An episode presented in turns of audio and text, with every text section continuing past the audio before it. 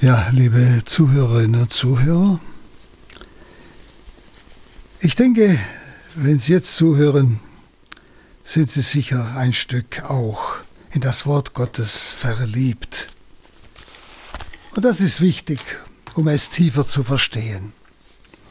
Wir sind in der Betrachtung des Johannesevangeliums, wenn Sie das aufschlagen wollen zu Hause. Wir sind am 13. Kapitel und zwar der Vers 21. Jesus ist mit seinen zwölf Jüngern im Abendmahlsaal. Letztes Mal haben wir noch betrachtet die Fußwaschung.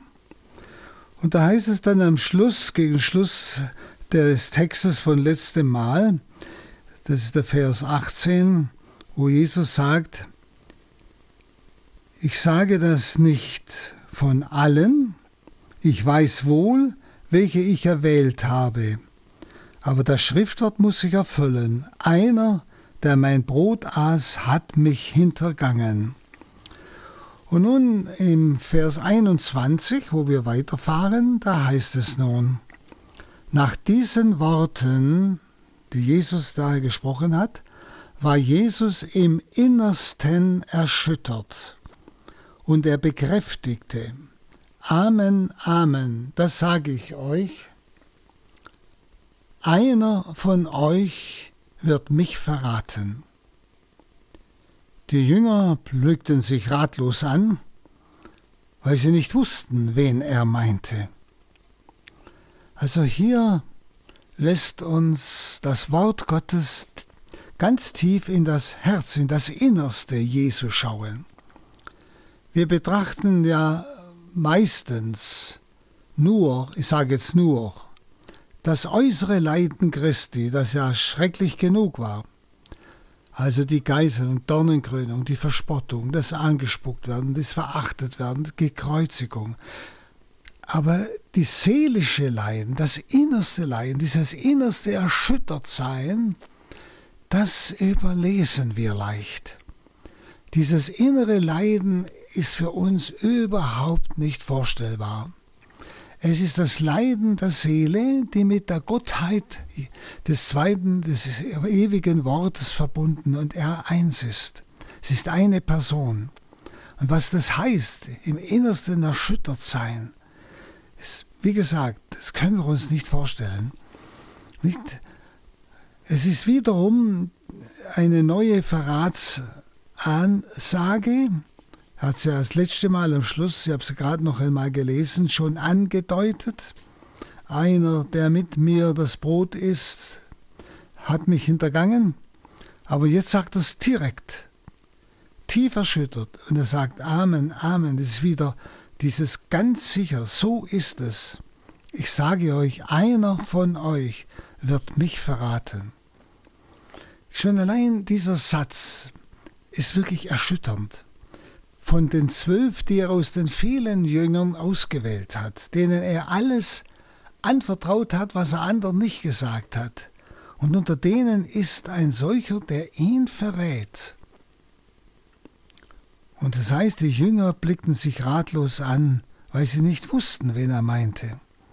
Nicht? Und es ist diese Erschütterung, die wir auch beim Grab des Lazarus erlebt haben. Er war erschüttert bis ins Innerste. Hier ist er erschüttert, dass einer ihn verrät. Aber ich denke, er ist erschüttert über das Schicksal des Verräters, dass er die Botschaft Jesu Jahre gehört hat und nicht an sich heranließ, sondern eigentlich das Unheil wählte. Und so war er bei Lazarus erschüttert wegen des Unglaubens. Auch der Martha, die sagte, er riecht doch schon, Herr, das hat doch keinen Wert mehr. Ja? Dass selbst seine Freunde nicht glaubten. Das war seine innerste Erschütterung. Nicht? Oder auch am Ölberg wieder, als er erkannte, dass er für viele den Preis bezahlt für die Sünde, die aber den Preis nicht annehmen die die Barmherzigkeit Gottes nicht annehmen. Wieder ist er erschüttern im Innersten. Das ist ein Ausdruck, ich glaube, den kann man nie genug einfach in seinem Herzen betrachten, was das für Jesus eigentlich bedeutet haben muss. Und bei dieser Erschütterung des Herrn versteht man natürlich auch die Ratlosigkeit seiner Jünger. Es heißt dann 23, einer von den Jüngern lag an der Seite Jesu. Es war der, den Jesus liebte. Also hier wird der Jünger, den Jesus liebt, zum ersten Mal ausdrücklich genannt. Es ist ja Johannes selber, es ist ja sein Evangelium, nicht? Aber hier wird er zum ersten Mal ausdrücklich genannt. Und es heißt im Griechischen, Johannes liegt im Schoß Jesu, also man kann sagen im Bausch des Gewandes.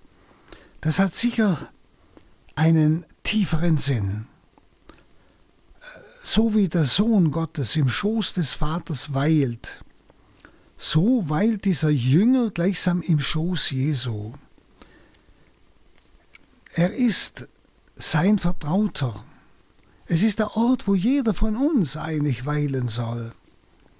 Ist sein Vertrauter, dem sich Jesus mehr erschließt als anderen, wie dieses Evangelium des Johannes ja zeigt.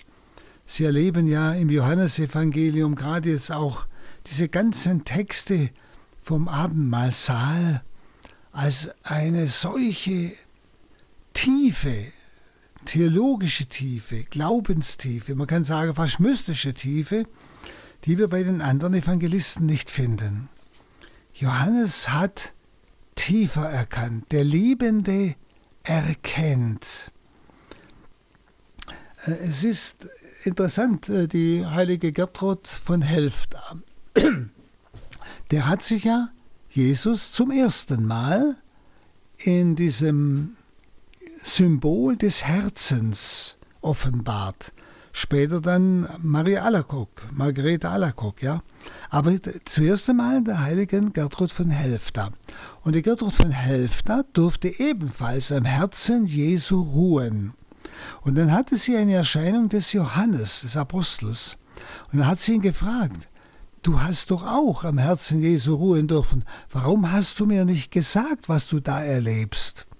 Weil sie etwas Unwahrscheinliches erlebt hat nämlich eine mystische Erfahrung. Und Johannes hat zur äh, heiligen Gertrud von Helfta gesagt, was sie am Herzen Jesu erlebt hat, das muss sie verkünden. Sein Auftrag war, das Wort zu verkünden. Interessante Aussage, ja. Aber Johannes hat ganz tief am Herzen Jesu, das ist ein Bild, das Geheimnis das innere Geheimnis Jesu erfahren dürfen, erspüren dürfen. Dem Liebenden hat sich der Herr offenbart. Aber wissen Sie, es ist ja Wort Gottes. Er wird sich jedem Liebenden offenbaren. Je mehr wir an diesem Herzen Jesu ruhen, wirklich bei ihm sind, hingegeben, ausgeliefert, wird er sich auch uns offenbaren. Wir können ihn nicht erstudieren. Er muss sich offenbaren, denn diese tiefen Geheimnisse Gottes kann kein Mensch mit seinem begrenzten Verstand ausdenken oder ja, erfassen, begreifen. Es ist ein tieferes Erkennen. Dann 24. Simon Petrus nickte dem Johannes zu, er solle fragen, von wem Jesus spreche. Also die Frage von Simon Petrus an Johannes durch eine Gäste betont eine Vorzugsstille dieses Jüngers. Wir erfahren Ähnliches noch einmal nach der Auferstehung Jesu am See von Tiberias. Das ist Johannes Evangelium Kapitel 20 und Kapitel 21. Also die scheinbare Konkurrenz von Petrus und Johannes ist da so zu verstehen, dass das Ansehen des Johannes, seiner, also seine Nähe zu Jesus, durch die anerkannte Autorität des Petrus bestätigt wird. Also Petrus, der ja man kann sagen, das Amt inne hatte, ist auf Felsen, auf den Jesus seine Kirche baut. Nicht? Johannes, der gleichsam ja, der Charismatiker ist, das Charisma hat, der erkennt. Nicht? Er wird vom Amt anerkannt, er wird von Petrus anerkannt. Petrus fragt Jesus nicht direkt, sondern er sagt zu Johannes, frag ihn, wer es ist. Schauen Sie, das ist wieder eine, eine Aussage, ein Wort Gottes, was für uns wichtig ist. Der Zusammen, das Zusammenspiel von Amt und Charisma, das ist ganz, ganz wichtig. Und das Charisma ist unabhängig vom Amt, aber es steht unter dem Amt. Es muss immer wieder geprüft werden vom Amt, aber das Amt darf auch den Geist nicht auslöschen. Es muss offen sein. Aber wenn beides zusammenwirkt, Amt und Charisma, dann ist eine, ja, möchte ich mal sagen, gute Seelsorge möglich. Eine gute Verkündigung möglich. Aber hier wird es wunderbar ausgedrückt. Petrus den Jesus ja zum Felsen bestimmt hat, nicht? er bittet den Johannes, am Herzen Jesu zu fragen. Er, der Johannes, erkennt, nicht? Also, das ist wunderbar. Das Amt anerkennt das Charisma und das Charisma anerkennt das Amt. Wenn Sie dran denken, nach der Auferstehung am Ostermorgen rennen ja beide zum Grab. Johannes ist zuerst dort, der Liebende, der ist getrieben, der ist schneller dort. Und, aber Johannes schaut nur hinein und wartet, bis das Amt kommt, bis Petrus kommt. Petrus geht dann hinein. Und als Petrus hineingegangen war, ging auch Johannes hinein. Das ist so wunderbar. Das, hier haben wir die Stelle, wo das Amt das Charisma anerkennt. Nach der Auferstehung am Ostermorgen haben wir die Stelle, wo das Charisma das Amt anerkennt. Und das ist eigentlich genau das Richtige innerhalb der Kirche. Und schauen Sie, da möchte ich Sie darauf aufmerksam machen. Da kollidiert manches und da wird manches an Heil und Heilsmöglichkeit verhindert, weil das Amt das Charisma nicht anerkennt, es nicht ernst nimmt. Oder dass das Charisma sich nicht unter den Gehorsam des Amtes stellt und eigenwillig da fungiert. Beide müssen zusammenwirken. Dann wird das Reich Gottes aufgebaut. Das ist also, wie Sie selber jetzt hier sehen, äh, eine wunderbare Stelle, die uns gerade auch heute ja, sehr, sehr wichtig ist. Wenn Sie manchmal meinen, wir, die wir das Amt haben, also Bischöfe, Priester, äh, wir wissen alles schon, weil wir Theologie studiert haben. Ach, wissen Sie, mit studierter Theologie, was wissen Sie denn da? Weil, was wir hauptsächlich wissen müssen, ist, was ist der Wille Gottes? In dieser Situation, in diesem Menschenleben, in dieser Pfarrei. Und da brauchen Sie das Charisma. Da brauchen Sie das Charisma. Ja? Und deshalb ist das so, so entscheidend und wichtig, wie das Vatikanische Konzil es im Kirchendekret, im Laienapostolatsdekret, ganz klar ausdrückt, das Zusammenspiel von Charisma und Amt. Aber auch in diesem Punkt, muss ich ehrlich sagen, ist das Konzil noch nicht erfüllt. Das gilt für beide Seiten. Aber hier haben Sie eine biblische klare Stelle. Und wie gesagt, die andere nach der Auferstehung. Dann äh, 25 und 26. Da lehnte sich Johannes zurück an die Brust Jesu und fragte ihn, Herr, wer ist es? Und Jesus antwortete, der ist es, dem ich den Bissen Brot, den ich eintauche, geben werde. Dann tauchte er das Brot ein, nahm es und gab es Judas, dem Sohn des Simon Iskariot. Also Jesus gibt dem Jünger, der sich gleichsam wie es im Griechischen heißt, aus dem Schoß, Kolpos, an die Brust Jesu, Stetos, sind die zwei griechischen Worte, erhebt, ihm gibt Jesus die Antwort. Wenn Sie, wie das gegangen ist, ob das ein innerer Impuls ist oder ob er es leise zu ihm gesprochen hat, das steht nicht da, das ist auch nicht wichtig, sondern er gibt ihm die Antwort. Und er nennt den Verräter mit einem Zeichen. Also der Bissen ist ein Stück Brot, das man beim Paschamal als Essgerät braucht. Also man hat immer ein Stückchen Brot genommen, um meinetwegen ähm, die anderen äh, ja, Dinge, die zum Paschamal gehörten, mit dem Brot zu essen. Das Brot war gleichsam wieder ein Essgerät. Man hat es eingetunkt und zum Mund geführt. Und diesen Bissen Brot reicht Jesus dem Judas. Also Jesus wollte den Verräter entfernen. Darum hat er es ganz klar gesagt. Er wollte ihn entfernen.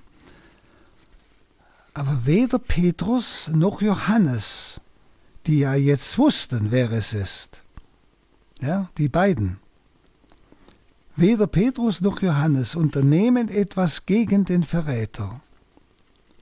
Der Hintergrund ist, seine Stunde ist gekommen. Man muss sie nicht herbeiführen. Seine Stunde ist gekommen. Niemand kann sie, diese Stunde, verhindern. Nicht? Und so heißt es dann 27, als Judas den Bissen Brot genommen hatte, fuhr der Satan in ihn, und Jesus sagte zu ihm, was du tun willst, das tue bald. Also Jesus wollte ihn jetzt entfernen. Es war noch beim Paschamahl, noch nicht bei der Eucharistie. Also die Wirkung des Tuns Jesu ist eigentlich erschreckend. Wenn man denkt, Judas war Jünger Jesu und er gerät jetzt unter den Einfluss Satans, wie Johannes hier schreibt. Da fuhr der Satan in ihn. Und für Johannes gibt es nur Licht oder Finsternis im ganzen Evangelium. Licht oder Finsternis. Bei Johannes gibt es nur Gott oder Teufel. Also Jesus drängt zur Entscheidung. Nicht? Er sagt ihm ja. Nicht?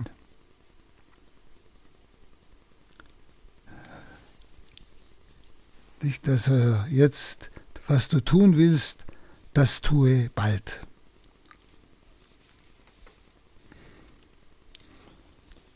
Und Jesus, wie gesagt, drängt auch zur Entscheidung, die für die, die sich ihm verschließen, zum Gericht wird, wie bei hier bei Judas.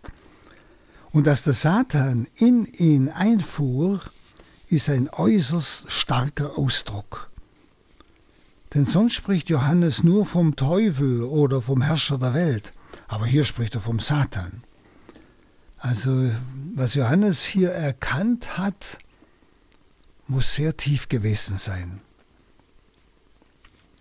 Dann 28 und 29.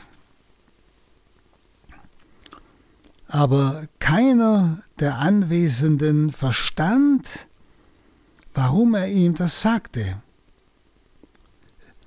Sie haben es ja nicht mitbekommen, nur Petrus und Johannes haben es mitbekommen. Weil Judas die Kasse hatte, meinten einige, Jesus, Jesus wolle ihm sagen, kaufe, was wir zum Fest brauchen. Oder Jesus trage ihm auf, den Armen etwas zu geben. Also diese Aussage erklärt, warum die anderen Judas einfach gehen ließen. Und vielleicht muss man annehmen, dass Johannes, der Liebesjünger, und auch Petrus, der erste Jünger, dass die vielleicht so betroffen waren, dass sie nichts mehr sagen konnten. Aber Jesus schickt ihn gleichsam weg. Und die anderen vermuten eben diese Dinge, dass er etwas kaufen soll oder Gutes tun soll, je nachdem. Also Sie spüren ein Geheimnis, etwas, wo man versteht, warum Jesus im Innersten erschüttert war.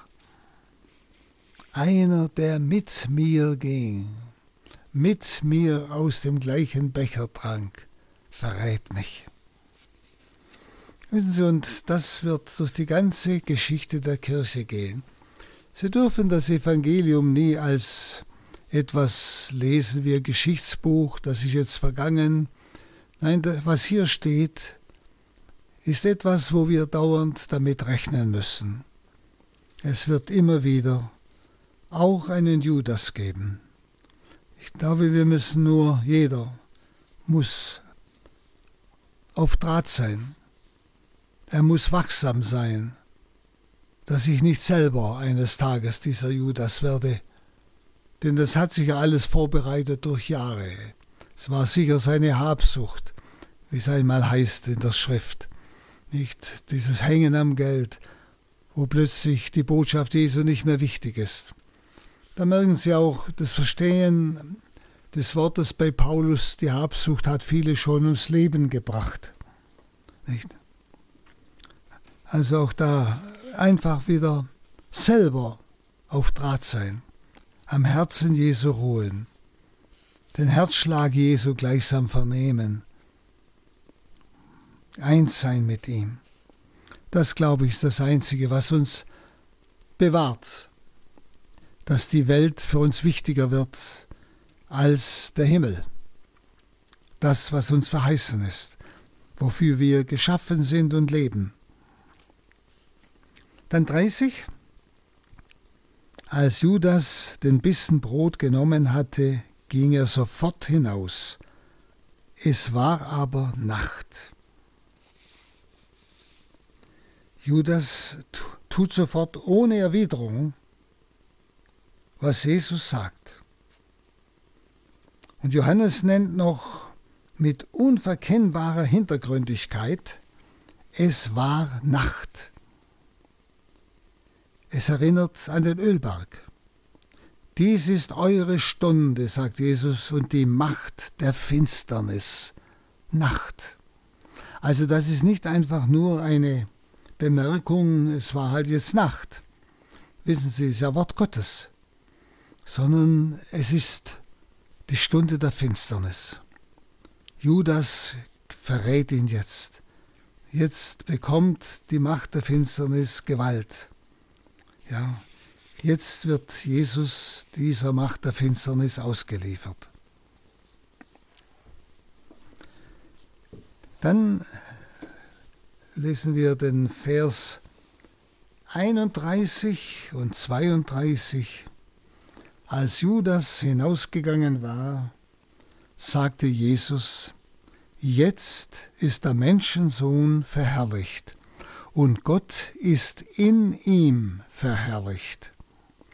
Wenn Gott in ihm verherrlicht ist, wird auch Gott ihn in sich verherrlichen und er wird ihn bald verherrlichen. Sie merken, es sind Worte, die etwas ausdrücken wollen, was wir mit unserer irdischen Erfahrung, also sag mal, materiellen Erfahrung, also unserer irdischen Erfahrung, eigentlich gar nicht ausdrücken können.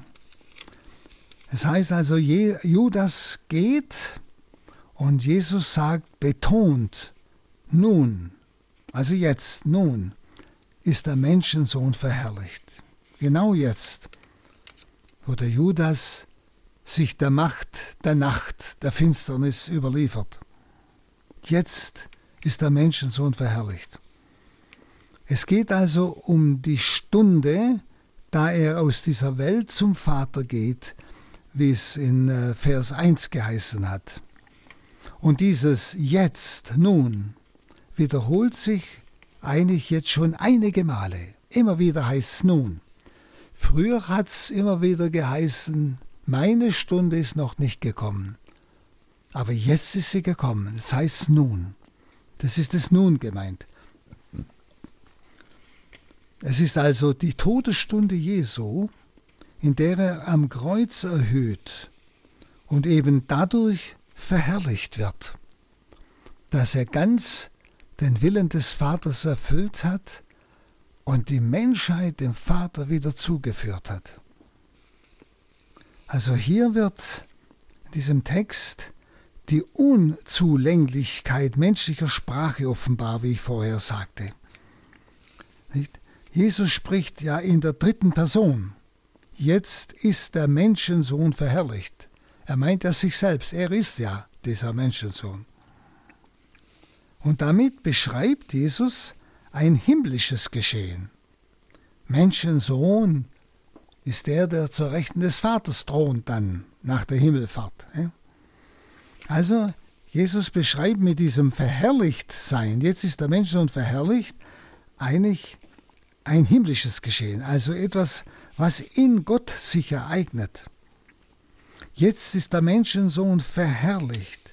Und diese Verherrlichung durch den Vater meint nicht nur die Herrlichkeit des Himmels, sondern die Verherrlichung durch die Vermittlung des Heils an die Menschen. Nämlich wenn wir, Sie und ich, wenn wir sein Heil annehmen, das er durch sein Kreuzestod uns ermöglicht hat, verdient hat, wenn wir sein Heil annehmen, verherrlichen wir ihn. Das heißt, ich nehme, ich bejahe seine Erlösungstat. Ich nehme sie in Anspruch. Das, was er mir verdient hat, erkauft hat mit seinem Blut, das anerkenne ich und dadurch wird er verherrlicht. Also die Verherrlichung des Menschensohnes und die Verherrlichung Gottes ist als ein als nacheinander und als ein Ineinander geschildert. Nicht? Das heißt ja, jetzt ist der Menschensohn verherrlicht und Gott ist in ihm verherrlicht. Also ein Nacheinander. Wenn Gott in ihm verherrlicht wird, wird auch Gott ihn in sich verherrlichen. Ein Ineinander. Ja? Also Sie spüren, da hören die menschlichen Worte irgendwo auf. nicht? Und er wird ihn bald verherrlichen. Hm? Wie gesagt, die Verherrlichung des Menschensohnes und die Verherrlichung Gottes ist erstmal ein Nacheinander und zugleich ein Ineinander. Nicht? Also beide sind voll beteiligt an der Erlösung. Der Vater wie der Sohn sind voll beteiligt an der Erlösung. Denn Jesus tut nur, was er den Vater tun sieht. Und der Vater will uns erlösen, will sich uns ausliefern. Und es geschieht in seinem Sohn. Drum sind beide verherrlicht, wenn wir dieses Heilsangebot, das Jesus uns durch sein Blut ermöglicht hat, annehmen. Nicht? So sind beide beteiligt an der Erlösung und beide verherrlicht. Also schauen Sie immer, wenn ich ein Sakrament empfange, wenn ich die Heilsgabe Jesu annehme, dann anerkenne ich ja sein, sein Erlösungswerk. Ich anerkenne also diesen Heilswillen des Vaters. Und damit verherrliche ich den Vater wie den Sohn. Das ist doch eine wunderbare Aussage. Wenn ich ein Sakrament empfange, das heißt, das Heil Jesu annehme oder auch im Gebet oder was von Gott erbitte oder Gott Lobpreise, ich nehme das Heilsangebot Jesu in Anspruch und verherrliche damit das Heilswirken des Vaters und des Sohnes. Also denken Sie auch daran. Wir denken immer nur, ja, ich gehe jetzt beichten oder ich äh, empfange den Leib Christi. Aber dass es eine Verherrlichung des Vaters und des Sohnes ist. Eine, ich anerkenne diese Erlösungstat, ja, indem ich es in Anspruch nehme. Dann der Vers 33. Meine Kinder, ich bin nur noch kurze Zeit bei euch. Ihr werdet mich suchen, und was ich den Juden gesagt habe, sage ich jetzt auch euch. Wohin ich gehe, dorthin könnt ihr nicht gelangen. Das heißt, was ich den Juden gesagt habe, ich weiß nicht, ob sie sich noch erinnern, als Jesus zum letzten Mal im Tempel gesprochen hat und dann seine Rede abgeschlossen hat. Er hat dann nicht mehr zum Volk geredet, sondern nur noch zu den Jüngern. Und da hat er auch gesagt, ganz klar, ihr werdet mich suchen, aber was ich, wohin ich gehe, dorthin könnt ihr nicht gelangen. Das hat er damals schon gesagt. Nun, nach diesem Lichtblick vorher, diese Verherrlichung des Vaters und des Sohnes, eröffnet Jesus nun seinen Jüngern die schmerzliche Tatsache seiner Trennung. Nicht? bin nur noch kurz bei euch.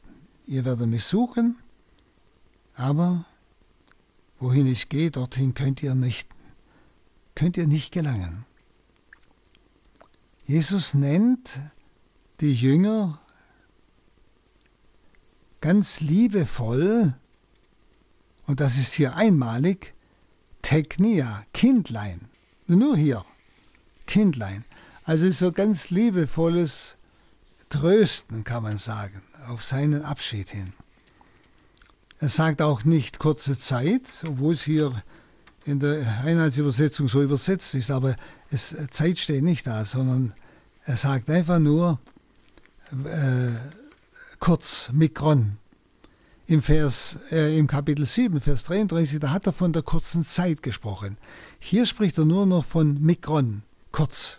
Ich bin nur noch kurz bei euch. Was ist gemeint? Es ist die kurze Zeit gemeint zwischen Karfreitag und Ostern. Hm. Kurz nur noch. Dann der Vers 34. Ein neues Gebot gebe ich euch, liebt einander. Wie ich euch geliebt habe, so sollt auch ihr einander lieben. Nun, das neue Gebot als Zeichen ihrer Jüngerschaft lässt sich von seinem Scheiden her eigentlich gut verstehen. Wenn sie in der Verlassenheit, wenn er weg ist, wenn sie verlassen sind, in der Verlassenheit können die Jünger mit Jesus verbunden bleiben, indem sie die Sorge auf die anderen, auf die Menschen hinrichten, so wie Jesus das selbst auch getan hat. Aber als Lebende bleiben sie in der Erfahrung seiner Liebe. Deshalb gibt er ihnen ein neues Gebot. Er geht ja weg. Und es gibt das neue Gebot. Bleibt in meiner Liebe. Ja? Liebet einander. Nicht? Und zwar, wie ich euch geliebt habe, so sollt ihr einander lieben. Sie erinnern sich an eine andere Stelle, die jetzt, glaube ich, mit wichtig ist. Wie der Vater mich geliebt hat, so habe ich euch geliebt. Ja? Und was hier sagt er, wie ich euch geliebt habe, so sollt auch ihr einander lieben. Das griechische Wort heißt Agapein. Das rein das menschliche Wort, also die Freundesliebe, das heißt Philein. Jesus benutzt hier Agapein. Das ist die göttliche Liebe, so wie der Vater Jesus liebt. Mit derselben Liebe und das Heiliger Geist liebt Jesus uns. Und jetzt sagt er zu den Jüngern, sie sollen einander lieben, wie er sie geliebt hat, mit derselben Kraft der Liebe. Da merken sie, dass das von unserer menschlichen Fähigkeit her absolut nicht möglich ist. Nicht, er steigert ja dann zur Feindesliebe, so wie er sie gelebt hat am Kreuz. Und das können wir als Menschen nicht. Also dieser Auftrag, liebet einander, wie ich euch geliebt habe, dieses Agapein, nämlich mit göttlicher Liebe, das wird ihnen erst möglich, wenn ihnen diese wesenhafte göttliche Liebe geschenkt ist. Heiliger Geist, das wird plötzlich möglich nach Pfingsten. Auf einmal können sie für ihre Feinde beten. Auf einmal können sie ihre Feinde lieben, können sie ihnen vergeben. Das ist göttliche Liebe. Und die ist uns in der Taufe eingegossen. Ich glaube, es ist so wichtig, dass uns das immer wieder bewusst wird. Sonst lesen wir über diesen Text weg. Hier steht ganz klar, und es sagt er zu Ihnen und zu mir, Liebet einander, wie ich euch geliebt habe. Mit göttlicher Liebe. Und der Höhepunkt ist die Feindesliebe. Schauen Sie, wie Ihre Lebensjahr zur Zeit auf der ganzen Welt. In hundert Ländern werden Christen verfolgt. Und in manchen furchtbar, grausam. Und wir erfahren immer wieder von solchen Christen, wie sie vergeben ihren Mördern, ihren Verfolgern, wie sie nicht hassen. Wissen Sie, das kann man nicht aus menschlicher Kraft. Und jetzt schauen Sie mal bei sich selber. Denken Sie mal an einen Menschen, der Sie sehr tief beleidigt oder verletzt hat oder Unrecht getan hat, wo Sie spüren da meine Gefühle, die, die toben, wenn ich an den denke. Aber überlegen Sie mal, müssen Sie über den bös reden oder können Sie auch schweigen? Müssen Sie den hassen oder können Sie sogar beten, Herr, segne ihn? Überlegen Sie mal. Und da werden Sie plötzlich merken, was wir manchmal nicht beachten. Jawohl, ich kann's. Ich muss nicht über den reden. Ich muss ihn auch nicht hassen. Ich kann sogar beten. Ich habe zwar keine Gefühle der Liebe und so, ich habe vielleicht Gefühle der Aggression, alles mögliche Gefühle. Aber ich habe die Freiheit des Willens, Jesus zu bitten, Jesus segne ihn. Und das ist die göttliche Tugend der Liebe. Und ich kann das sogar aus, innerer Überzeugung, Herr. Ich, kann kein, ich habe keine Macht über meine Gefühle, über die Gefühle der, der Aggression oder der Ablehnung oder so gegen so einen Menschen. Darüber habe ich keine Macht. Aber ich habe die Freiheit des Willens, trotz dieser negativen Gefühle, ehrlich zu beten, Jesus segne ihn, rette ihn, lass ihn nicht zugrunde gehen. Schauen Sie, das ist genau das, was Jesus hier sagt. Wie ich euch geliebt habe, so sollt auch ihr einander lieben. Und das ist das Entscheidendste unseres Christseins. Das Entscheidendste. Wenn Sie das Gegenteil, das dauernde Reden, die Lieblosigkeit, ist doch das, was in, innerhalb der Kirche die ganzen Beziehungen zerstört, den Leib Christi zerstört. Christus nicht handeln lässt, Christus ohnmächtig macht in seiner Kirche, weil wir diese Liebe, die das Wesen Gottes ist und jetzt das auch in uns ist, nicht in Anspruch nehmen, nicht leben. Bitte, machen Sie sich den Vorsatz, auch wenn Sie wieder reinfallen, kehren Sie sofort wieder um. Den Vorsatz, ich werde mir über niemand mehr Übles oder Böses reden, Negatives reden. Ich werde schweigen, ich werde beten für solche Menschen, auch die mir Übles getan haben.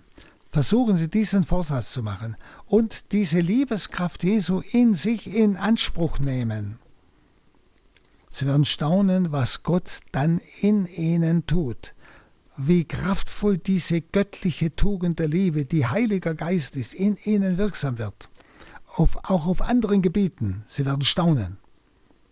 Aber nicht sie müssen lieben, sondern sie können lieben, wie Jesus geliebt hat. Nicht sie müssen, sie können. Bitte probieren Sie es. Und entscheiden Sie sich.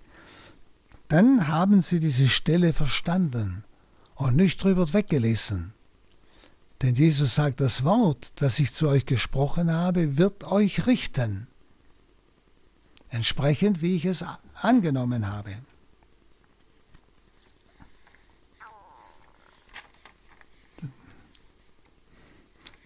Also neues Gebot meint, weil die Erfahrung der Liebe Jesu bis in den Tod eine Voraussetzung war und der Antrieb für eine Liebe, die neue Gemeinschaft schafft, das ist diese Agape, diese Agapein, diese göttliche Tugend der Liebe. Wie ich euch geliebt habe, das ist dieses bekannte Kathos, wie ich euch geliebt Genau so, genau so. Nicht? Und dann als 35, daran werden alle erkennen, dass ihr meine Jünger seid, wenn ihr einander liebt. In tuto, das heißt in dem, genau darin, in der Liebe, indem ihr so handelt, werden alle, alle, alle in unserer Umgebung, die ganze Welt, wird erkennen, dass wir Jünger Jesu sind, weil das die anderen wohl nicht tun können. Sie können es gar nicht. Das sehen Sie ja, wie Mann, ich sage mal Mann, in der Welt auf, auf Bosheit und solche Dinge reagiert. Nicht vergebend, nicht liebend normalerweise unter den Menschen. Also alle werden uns erkennen als Jünger Jesu an der Liebe. Es ist die Liebe, die anders ist als die Welt. Und sie verändert, die Liebe verändert die Welt. Also Sie spüren, wie entscheidend diese ganz schlichten, einfachen Worte sind. Und ich denke, wenn die Welt uns erkennt an der Liebe, dann wird sie auch, oder vielleicht viele, das Herz öffnen für die Botschaft der Wahrheit, die in Liebe verkündet wird. Denn der Mensch sehnt sich nach einer solchen Liebe, die nicht aufhört, wo der andere versagt. Und die weltliche Liebe hört dort auf, wo der andere versagt. Stimmt doch, oder? Vielleicht haben Sie das sogar in der eigenen Familie schon erlebt.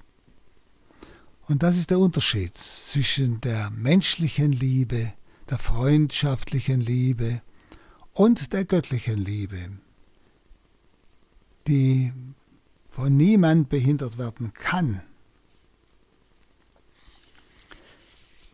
Dann kommt der Vers 36.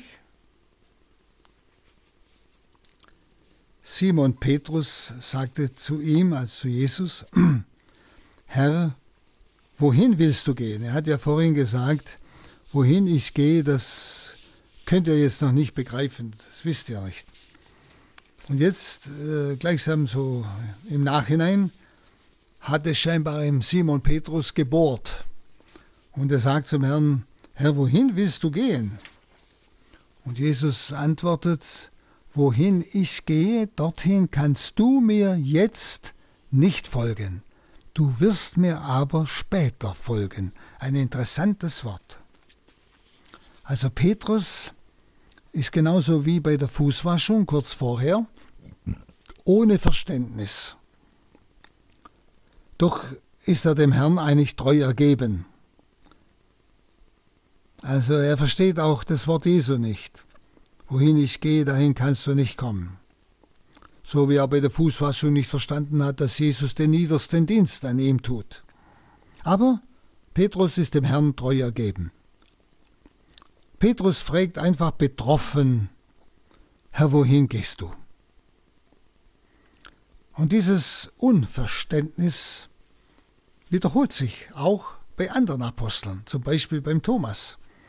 Im Kapitel 14, Vers 5 werden wir das lesen, nämlich, wir wissen nicht, wohin du gehst. Er sagt, er sagt genau das Gleiche. Petrus fragt, wohin gehst du? Und der andere, der Thomas, sagt, wir wissen nicht, wohin du gehst. Und bei Philippus, äh, das ist auch 14. Kapitel, im Vers 8, da heißt es, der Philippus sagt Jesus, zeig uns den Vater. Ja. Also sie sind alle unsicher. Oder auch Judas Thaddäus, also nicht Judas Iskariot, sondern Judas Thaddäus, auch im 14. Kapitel im Vers 22, das fragt, Herr, wie kommt es, dass du dich uns und nicht der ganzen Welt offenbarst? Also Sie spüren, es ist die Verfassung der Jünger vor dem Leiden Jesu. Sie sind alle ein Stück durcheinander. Sie verstehen nichts mehr. So könnte man es fast sagen.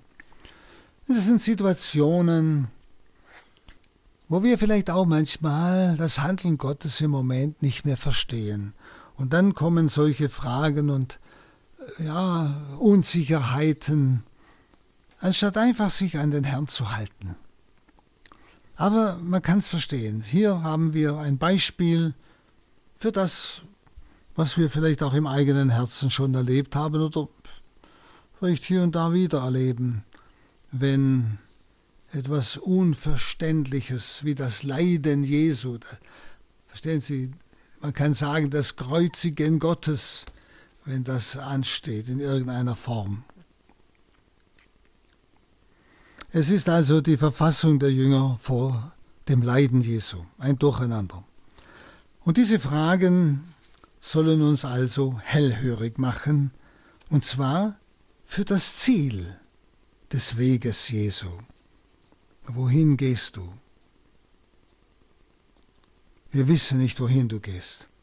Also Jesus weist jetzt auf das Ziel hin. Er weist sie auf das Ziel hin, die Jünger.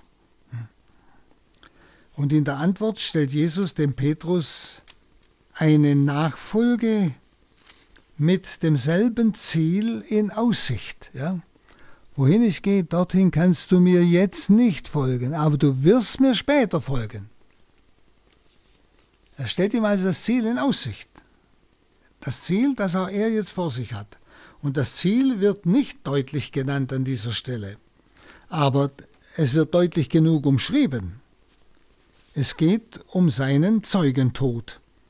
Es geht um die Aufnahme in die Gemeinschaft Jesu mit dem Vater. Um das geht es, wie er vorher gesagt hat, mit der Verherrlichung des Vaters und des Sohnes. Also in diese Gemeinschaft. Und mit diesem griechischen Wort Akolutein, also du wirst mir später folgen, wird ähm, auf Kapitel 12, Vers 26 hingewiesen, wenn einer mir dient, der folge mir nach. Wenn einer mir dient, der folge mir nach. Und in Kapitel 13, Vers 36 wird Petrus ja zum Warten aufgefordert, also hier an dieser Stelle. Und im Kapitel 21, Vers 19, nach der Auferstehung am See von Tiberias, fordert Jesus ihn auf und jetzt folge mir. Ja, jetzt nach seiner Auferstehung fordert er den Petrus auf, ihm zu folgen, nämlich in den gleichen Tod am Kreuz, wie Jesus ihn erlebt hat. Also, wer Jesus dienen will, wie es in 1226 heißt, muss den eigenen Willen absagen und das Wort Jesu hören, wie 1336, ja, und sich führen lassen wohin er nicht will, wie es in 21.18 dann heißt. Und sich dann führen lassen, wohin er nicht will, der Petrus. Also eine ganz interessante Stelle. Jetzt kann er es noch nicht, aber später, wenn er die Frucht der Erlösung empfangen hat, Heiliger Geist, wenn er lieben kann, wie Jesus liebt, dann kann er auch für ihn sterben, aus Liebe auch am Kreuz. Dann Vers 37 und 38. Petrus sagte zu ihm, Herr, warum kann ich dir jetzt nicht folgen? Mein Leben will ich für dich hingeben. Und Jesus entgegnete, Du willst für mich dein Leben hingeben. Amen, Amen, das sage ich dir. Noch bevor der Hahn kräht, wirst du mich dreimal verleugnen. Also Petrus widerspricht Jesus mit einer Frage. Jesus sagt, du kannst mir jetzt noch nicht folgen. Und Petrus widerspricht. Warum kann ich dir nicht folgen? Mein Leben gebe ich für dich hin. Diese Frage zeigt eigentlich bei Petrus eine mangelnde Einsicht und auch die Betonung seines Eigenwillens. Eine mangelnde Einsicht, dass wenn Jesus sowas sagt, das hätte er ja inzwischen lernen, gelernt haben müssen, nicht dann stimmt das, ob er es schon versteht oder nicht. Aber diese Einsicht fehlt ihm. Und vor allem die Betonung des Eigenwillens. Ich will mit dich, ich gebe mein Leben sogar für dich hin. Dieser Eigenwille ist dann bei der Verleugnung vor dem hohen Priester total zusammengebrochen, dieser Eigenwille. Aber da kommen wir noch drauf. Und Jesus antwortet dem Petrus zweimal wieder Amen, Amen. So ist es, das ganz, ganz sicher. Du wirst mich dreimal verleugnen. Interessant, darauf antwortet Petrus nicht mehr. Jesus ermutigt einfach die Jünger nun in den folgenden Worten. Das war ja jetzt sein Gedanke des Abschieds, er geht irgendwo hin, sie wissen nicht wohin. Und jetzt kommt seine Ermutigung. Das ist das 14. Kapitel, Vers 1. Euer Herz lasse sich nicht verwirren, glaubt an Gott und glaubt an mich. Was meint er? Euer Herz sei nicht aufgewühlt, heißt es im Griechischen genauer. Und zwar wegen des Wegganges Jesu, ja, von dem er ja gesprochen hat. Jesus will ihnen gleichsam darüber hinweghelfen. Und das Wort Herz, euer Herz sei nicht aufgewühlt.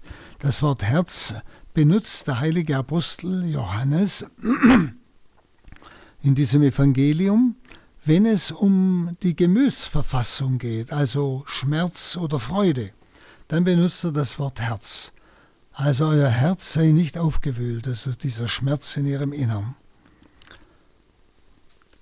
Nun, was Jesus merkt, ist, der Glaube der Jünger ist bedroht durch seinen Weggang, durch das, was sie dann mit ihm erleben am Ölberg und dann bei der Kreuzigung. Der Glaube der Jünger ist bedroht und deshalb mahnt Jesus zum Glauben. Sie werden auf den Glauben an Gott zuerst verwiesen, nicht? Glaubt an Gott und glaubt an mich. Sie werden zuerst verwiesen auf den Glauben an Gott, weil der Glaube an die Person Jesu eventuell durch sein Leiden in seinem Leiden zu Fall kommen kann. Das das kann doch nicht Gott sein, der sich nicht mehr helfen kann, der, an dem so etwas passiert. Also dieser Glaube an die Person Jesu kann zu Fall kommen. Deshalb sagt Jesus zuerst und verweist zuerst auf den Glauben an Gott. Und dieses, durch dieses gläubige sich verlassen auf Gott sollen die Jünger auch den Glauben an Jesus bewahren. Aber durch dieses Glauben an Gott, den Vater. Da können sie auch den Glauben an Jesus bewahren, wenn sie ihn in dieser Erniedrigung seines Leidens oder aus seiner Hilflosigkeit am Ölberg erleben. Dann der zweite Vers, 14.2. Im Haus meines Vaters gibt es viele Wohnungen. Wenn es nicht so wäre, hätte ich euch dann gesagt, ich gehe, um einen Platz für euch vorzubereiten. Also die Jünger sollen sich also an den Vater halten, in dessen Haus viele Wohnungen sind, nicht? Glaubt an Gott. Im Haus des Vaters sind viele Wohnungen, sollen sich an den Vater halten. Jesus geht hin, ihnen eine Wohnung zu bereiten. Also müssen sie sich auch an Jesus halten, weil nur er sie dorthin bringen kann. Also der Weggang Jesu hat den Sinn, ihnen ihr Ziel beim Vater zu ermöglichen. Er hat ja vorher immer vor einem Ziel gesprochen. Wohin ich gehe, das wisst ihr nicht. Also er hat ja ein Ziel zum Vater. Und er spricht jetzt davon, dort sind Wohnungen und ich gehe hin, euch eine zu bereiten. Jetzt sagt, spricht er ganz deutlich von seinem Ziel, was er vorher eigentlich nur so indirekt angedeutet hat. Es spricht er ganz deutlich davon. Also sie müssen sich auch an Jesus halten, weil nur er sie dorthin bringen kann. Das ist wichtig. Der Weggang Jesu hat also den Sinn, ihnen ihr Ziel beim Vater zu ermöglichen. Deshalb geht er von ihnen weg, deshalb nimmt er Abschied, deshalb geht er durch das Leiden. Also sein Weggang ist also nichts Bedrückendes, sondern sein Weggang ist etwas Beglückendes, ja ist eine beglückende Verheißung für die Jünger. Ich gehe hin an das Ziel, euch eine Wohnung am Ziel zu bereiten. Allerdings haben sie jetzt schon eigentlich Gemeinschaft mit dem Vater und dem Sohn durch den Glauben, wie er vorhin gesagt hat. Dann drittens, dritter Vers, wenn ich gegangen bin und einen Platz für euch vorbereitet habe, komme ich wieder und werde euch zu mir holen, damit auch ihr dort seid, wo ich bin. Also Jesus nennt jetzt drei Schritte. Ich komme wieder. Das ist der eine Schritt. Und zweitens, Er holt die Jünger zu sich. Er holt sie. Und drittens, sie werden dort sein, wo er ist. Wie die Jünger zu diesem Ziel also kommen, ist nicht gesagt. Wie? Ich werde euch zu mir holen. Das beginnt bereits nach Ostern. Und zwar in dieser gläubigen Existenz, in der sie die Gegenwart Jesu erfahren und auch die Gemeinschaft mit ihm erfahren. Im Geheimnis der Kirche dann. Und vollenden wird sich diese Gemeinschaft mit Jesus nach dem Tode, vollenden. Es geht also nicht um eine wirkliche Trennung. Wie gesagt, im Leid, im Leiden Jesu ist die Gefahr, das Ziel aus den Augen zu verlieren. Und die, die, die Jünger sind ja jetzt auch ins Leiden gezogen, ein Abschied. Sie haben keine Ahnung, was los ist. Sie haben ja immer noch andere Vorstellungen von Jesus. Sie meinen ja immer noch, wie die Juden auch, es wird ein irdisches Gottesreich errichtet von ihm, aber nicht das, was eigentlich Jesus wollte. Und deshalb war die Situation für sie schon leidvoll. Und im Leid ist immer die Gefahr, dass man das Ziel aus dem Auge verliert. Und deshalb, er hat ihnen ja gesagt, um was es geht. Er hat dem Petrus sogar gesagt, dass er ihn verleugnet. Jetzt muss er sie einfach auch aufbauen. Nicht? Also er spricht jetzt vom Ziel. Dass sie das im Auge haben, wenn das Leid, die Not zu sehr über sie kommt. Wenn sie erleben, was Jesus, was mit Jesus geschieht. Dann viertens, und wohin ich gehe, den Weg dorthin kennt ihr nicht.